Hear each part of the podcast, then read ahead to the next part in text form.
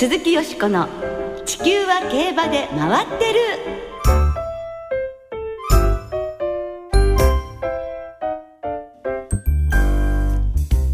皆様こんばんは。お元気でいらっしゃいますか？鈴木よしこです。地球は競馬で回ってる。この番組では週末の重賞レースの展望や競馬界のさまざまな情報をたっぷりお届けしてまいります。今日もよろしくお付き合いください。本日ご一緒してくださるのは小林アナウンサーです。こんばんは小林です。よろしくお願いいたします。さて先週は日本で初めての海外馬券発売レースとなりました。凱旋門賞が行われまして、はい、国内のオッズで単勝一番人気に押されていた日本のマカ引きですが14着に終わりました。好スタートから道中は中段の外を追走したマカ引きだったんですが直線を向くと早々と手応えがなくなってしまいいつもの走りは見られませんでしたね。とっても落ち着いているように見えたのですがちょっと元気もなかったというのも伝わってきてるんですけれどもねどうでしょう。はいやっぱ前哨戦勝ってとってもいい形で迎えると思ったんですけれどなかなかやはり難しいものですね。ですね今年こそはと本当に思いましたものね。だからこそあの日本でマッカ引きの単勝もとても売れたと思いますけれども、はい、小林さんは馬券お買いになりましたか？私もですねあのいつも通り三連複一等軸で、はい、マカ引きは三着勝てなくても三着にはと思ってマカ引きから買ったんですが、えー、であの奇襲で買ったので、うん、えー、えー、ファウンドとか、はい、えー、オーダーをオブセントジョージ。あいいじゃないですか。一着三着じゃないですか、えー、ですから、えー、でもマカ引き が軸だったので。えー、であの2着の馬ですか？ハイランドリールあれはちょっと、えー、えー、よしこさんどうだったんですか？私もですねあの実はですね告白するとまだ古い電話投票なんです。プッシュ本プップップって押すようしか持ってなくて、ま、えー、ちょっと直前も間に合わず知り合いに買ってもらいましたえー、もうすぐにもねあの準備して次の馬券の時に間に合わせたいと思うんですが えやはりマカキの単勝とマカヒキを中心とした馬券馬券を買ったのですが牝馬好きですから牝馬を絡めて買いましたね。はい、えー、でファンドはあんなに頑張る牝馬はもう尊敬するのでマカヒキの単勝とファウンドの単勝も買ってたんですね。ですからまあ初回としては一つだけ当たったっていうことになりますがやはりあの馬券が変えるとなるとちょっと気持ちが皆さん変わったんじゃないでしょうかね、レースの見方が。ええ、ねあのいろんな他の馬もいろいろ勉強して皆さん変われたって感じがあのポストポンドがね一時まあ日本でもあのマカ引きと並び一瞬一番人気だった一瞬っていうのあったようですからね、はい、しかも41億円も売れたんですから。すごいですね。これねフランスギャロがねすごい驚くと思います。はい。今は本当のもろ驚いてると思いますね。はい。まあ、とにかく1着2着3着が、はい、エイダン・オブライエン厩舎ワンツースリーという結果で、ええ、いやびっくりしました。そうですね。びっくりしたのはムーア騎手とデットーリ騎手のゴールゴねリッキスもねちょっとあのムーア騎手は避けてる感じもしましたけれど、はい、まあチーム力というところもあったのかもしれませんね。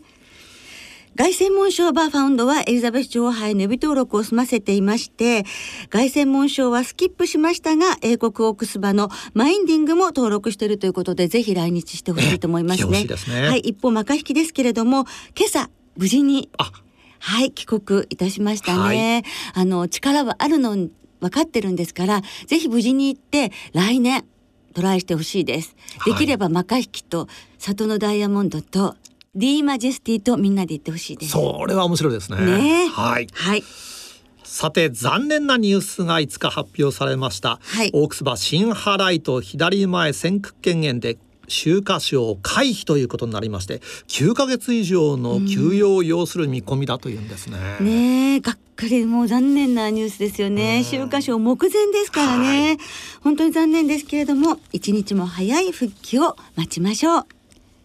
鈴木よしこの地球は競馬で回ってる。この番組は JRA 日本中央競馬会の提供でお送りします。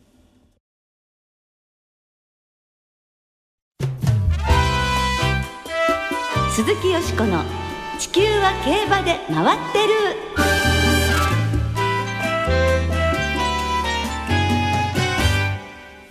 競馬学校騎手課程33期生公開模擬レースということで今日は千葉県白井市の JRA 競馬学校で昨日行われた公開模擬レースの模様をご紹介いたします。はい。模擬レースは来春のデビューを目指す競馬学校の騎士課程の生徒たちが技術の向上やレース感覚を養うために行う実践さながらのレースです、ええ、競馬場でお昼休みに行われている模擬レースをご覧になった方も多いかと思いますが学校の大事なカリキュラムの一部なんですね。そうですね。最近は3年時に10レース近い模擬レースを経験しプロの騎手としてデビューを迎えることになります実践さながらの模擬レースを数多く経験できる効果はとても大きいようで、うん、ここ数年競馬学校卒業後すぐに活躍するジョッキーが増えてますものね。そうですねさあ昨日はですね競馬学校の一部を開放して模擬レースの他にも楽しいイベントが盛りだくさんでして、はい、駅弁フェア物産展ポニーとの記念写真撮影会なども開催されまして、えー、地元を中心に多くのファンが集まりました。去年に引き続き来場者はなんと1200人を超えました。一大イベントじゃないですかね、ね、すごいもんです。生徒にとっては初めて大勢の人々の前でしかも現役ジョッキーを交えての模擬レースですからね。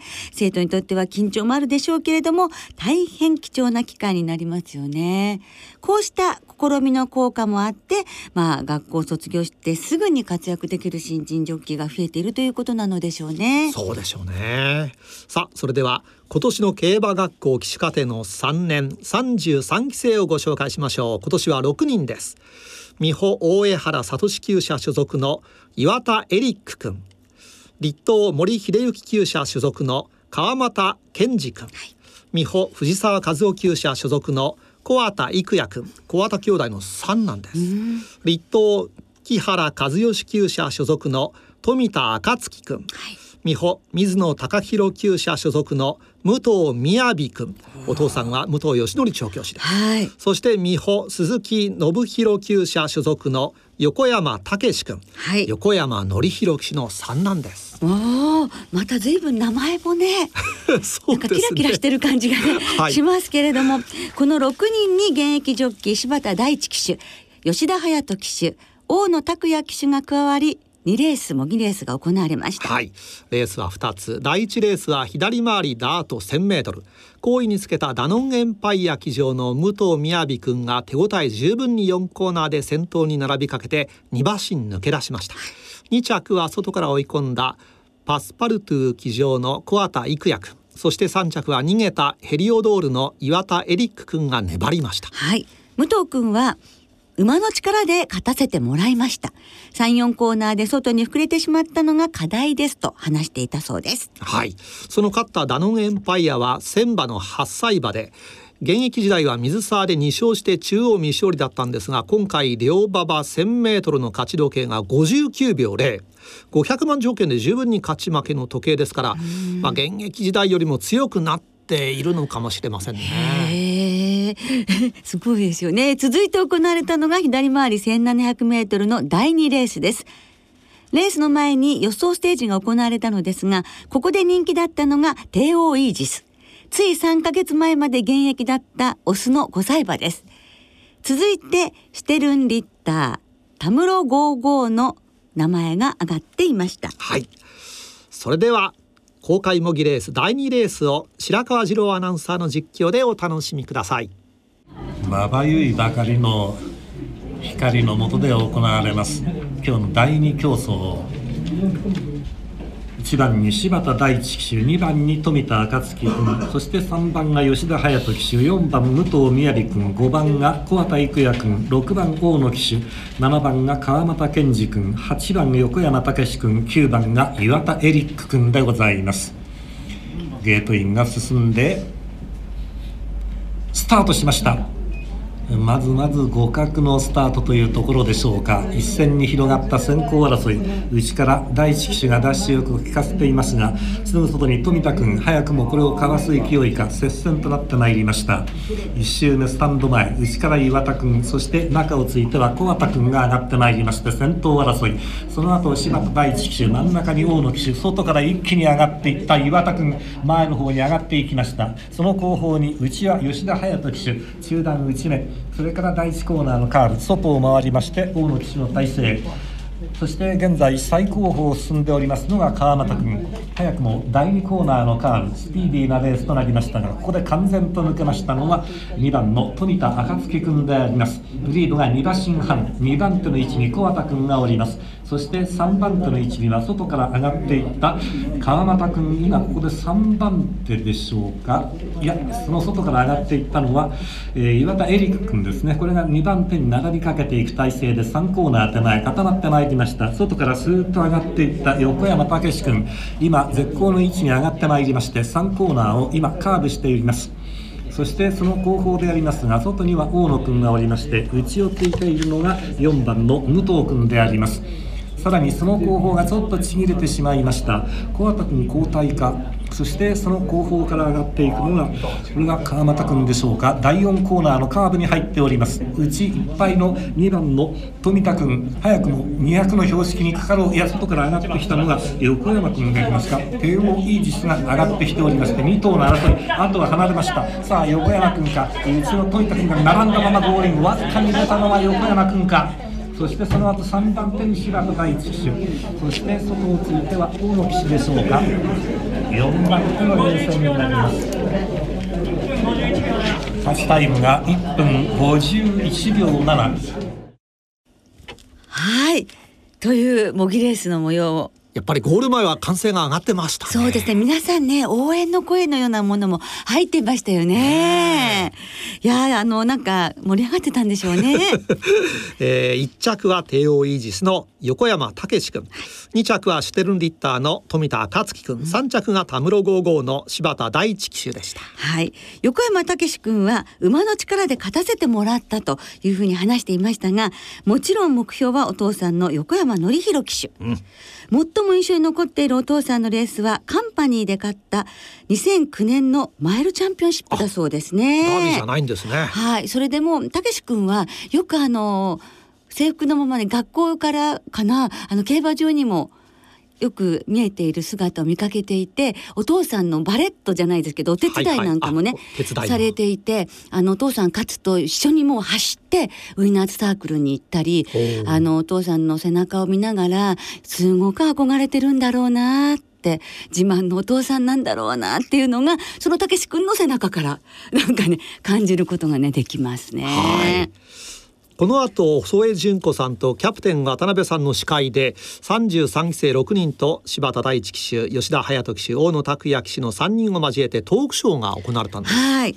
印象に残ったコメントは岩田エリック君の騎手になったきっかけですね。これが振るってるんですよね、はい、なんと三国無双という三国志を題材にしたゲームがきっかけだと言うんですよ、はい、岩田君、ええ、馬に乗って敵をなぎ倒していく姿に憧れて自分も馬に乗ってみたいと思うようになって乗馬を始めたっていうんですから驚きです。好きな武将は、呂布だそうですよ呂布と言いますと、えー、呂布はですね、はい、えー、無双の強さを見せた武将でして、裏切りを繰り返して最後は曹操に殺されてしまうんです。岩田君は随分とまあ暴れん坊に憧れているんですね。ただ呂布は名馬と言われた関戸馬に乗っていたくらいで、関戸馬って名馬ね、えー、リバー関戸馬っていう馬いましたけれども、はい、えー、お酒もありますよね。そうですか。はい、えー、馬乗りとしても優れていたんだと思いますね。ねやはりその本当に馬乗りとして強いっていうところに憧れてるっていうことなんでしょうね。うん、まあやはり今はゲームで影響を受けて 騎手に憧れるという騎手を目指す方がいるんですね。そうですよね。あの競馬ファンになった方にもね、やっぱりあのダブスターっていうきっかけの方が多いですからね。ねはい、あの時代というのはね流れていくものでございますよね。その時代時代で変わっていくと思いますけれどもね。そうそうこれからもね模擬レースは続くんですよね。ね皆さんがご覧になれるのは11月5日の土曜日東京競馬場でお昼休みです。33期生6人のレースぶりにどうぞご注目ください。はい。この時も実況担当は白川アナウンサーです。岩田エリック、川又健二、小畑育也、富田暁、武藤雅、横山武史この6人の名前をぜひ覚えておいてください。競馬学校騎手課程33期生6人は順調にいけば来年の2月競馬学校を卒業し3月からはプロの騎手としてデビューすることになります。以上今日は昨日白いの JRA 競馬学校で行われた公開模擬レースの模様をご紹介いたしました。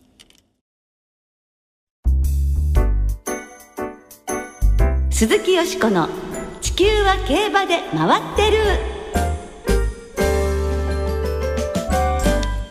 ここからは週末に行われる重賞を展望していきます。今週は舞台を東京京都に移し10日月曜までの3日間開催となります。東京で土曜日にサウジアラビアロイヤルカップ日曜日に毎日王冠。京都では月曜日体育の日に京都大商店が行われます。まずは東京で行われます芝 1800m G2 の毎日王冠を展望していきましょう。勝ち馬には秋の天皇賞の優先出走権が与えられます、はい、では今週もレースのデータチェック。おほらなおここ10年の毎日王冠のデータを紹介するぞ。一番人気の副勝率は 60%3 連単の平均配当は14万2000円。意外につくな。ほらなんだかすげえワクワクしてきたぞ。年齢別に見ると3歳が 36%4 歳が31%と優秀。そして前回走った月別に見ると5月が 38%4 月が33%でレース間隔が空いている馬が好成績を残しています。また前走で一番人気だった馬が好成績ですが特に前走が一番人気で1着だった馬の副勝率は75%オラの全てをこのルージュバックにかけるみんなオラに元気を分けてくれ。元気だもー山本アナウンサーのクレヨンしんちゃんでした。違います。クレヨンしんちゃん違います。何ですか？いやわかんなかった。あのジャイアン。違うか。違います。あのなぜか今日はいるんですが私ここに。え 今日はね生でやっていただいてるんです。えー、はい。いつも楽しませていただいております。えー、ドラゴンボールの孫悟空のつもりだったんですが、どの音を出していいか全くわからないです。あのすいません、ドラゴンボールわかんなくて。あの多分リスナーの皆さんもポカーンとしてると思いますが。え、あのこれはクレヨンしんちゃんっぽくもありますよね。違う。どうなんでしょう。ほら何度 何度やってもあのしんちゃんの方向にしか寄せていけない自分が悲しいまま本番にいやいやそれでクレヨンだからさすがにルージュだなと思ってあなるほど、ね、なのね思っていたんですけどね。はいでももう生でねもうみんなが見守る中 どうもありがとうございます。上手ですよねでもね。はい。大したもんです。はい、えー、ルージュバックです。はいルージュバックですよしこさんの予想は毎日長官いかがでしょうか？あ私はですね、はい、なんか毎年言ってるような気もするんですけれどもディサイファですね。追っかけてます。ディサイファ、うん、昨年は2着に頑張ってくれたんですけれども今年は例えばずっと追っかけていたロゴタイプが勝ってくれたり3年ね約3年ぶりに来てくれたりあとルージュバックがねエプソムカップで復活してくれたり、はい、なんかこう追っかけてた馬がこう頑張ってくれてるので、うん、ディサイファも1月の AJCC に続いてですねここも頑張ってほしいなと思っております。ディサイファはいつも夏の北海道にあのレースチャレンジするわけですけれども今年は抜いて使わず浦川の BTC でいい感じのメニューをこなしてきたということですね。でそのレースを抜いた成果7歳なんですけれどもとっても若々しいということで4ヶ月ぶりの実践ですけれどもこの馬としては今まで以上に自分から動くようになった。もうね今年も去年同様自信を持って出せると小島太調教師のお話です。まだまだ若く進化を予感させるという言葉に大変嬉しい思いをしておりましてディサイファに期待を込めております。はい、というわけでディサイファからですね、えー、ちょっと外の方の馬ばっかりになっちゃったんですけれどもアンビシャスロゴタイプルージュバックウィンフルブルーム。ウィンフルブルーム前々走のあの復活劇。感動しましたよね。福島亭病ポと同じになりますのでこの4頭にマレンで流してみたいと思っておりますはい、はい。小林さんいかがでしょう私はですねやはり開幕週で前残りを期待しまして、はい、えー、マイネル・ミラノが行ってそのすぐ後ろにつけたウィンフル・ブルームの残り、はい。えー、ウィンフル・ブルーム中心に買いたいと思います。ね応援したくなりますもんね。はい、山本さんはせっかくですからね、はい、あの予想お願いします。あの今週美穂トレーニングセンターに取材に行きまして。知ってますよ。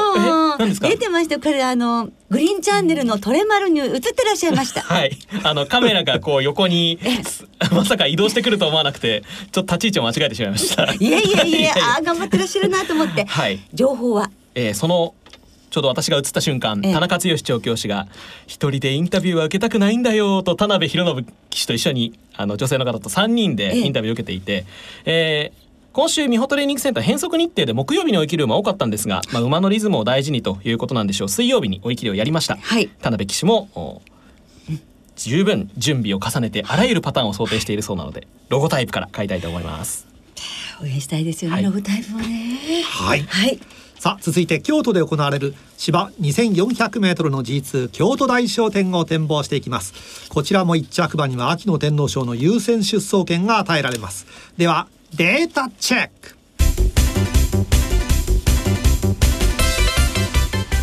おすほらなおしんのすけじゃないぞ。じゃあ過去10年の京都大賞典のデータを紹介するぞ。一番人気に副勝率 50%3 連単の平均配当は39万9000円。小頭数なのに高配当なんてこんな楽しい戦いは初めてだ。ほらワクワクするぞ。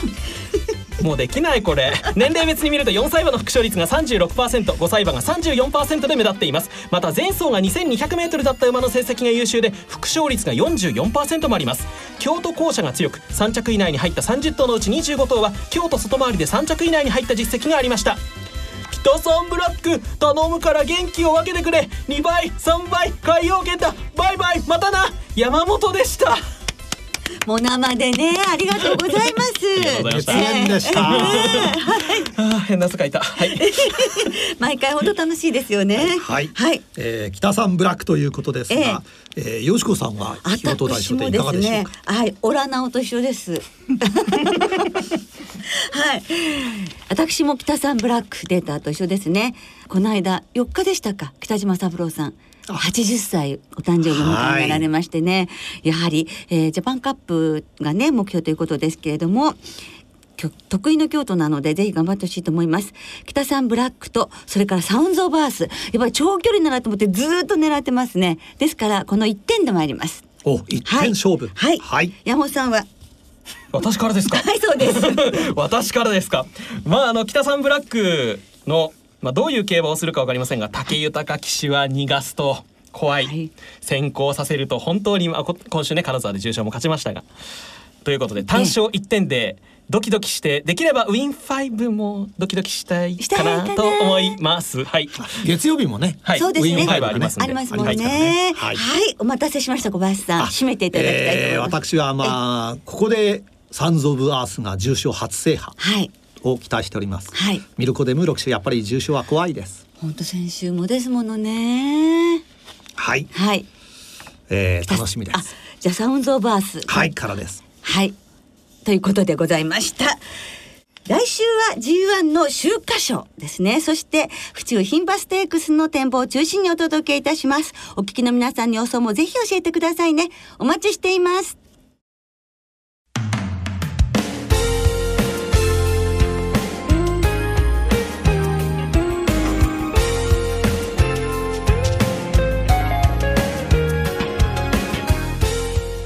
そろそろお別れの時間となりました。今週は10日月曜までの3日間連続開催です。舞台は東京京都に移ります。月曜日体育の日の京都競馬場はフリーパスの日で入場が無料です。先着1万3000名様にオリジナルマグネットボードがプレゼントされます。はい。そして日曜日東京競馬場では最終レース終了後第8回ジョッキーベイビーズが決勝大会行われます、はい。うん、もう8回目なんですね。そうですね。全国各地の予選を勝ち抜いた8名の子どもたちの熱き戦いにご注目ください。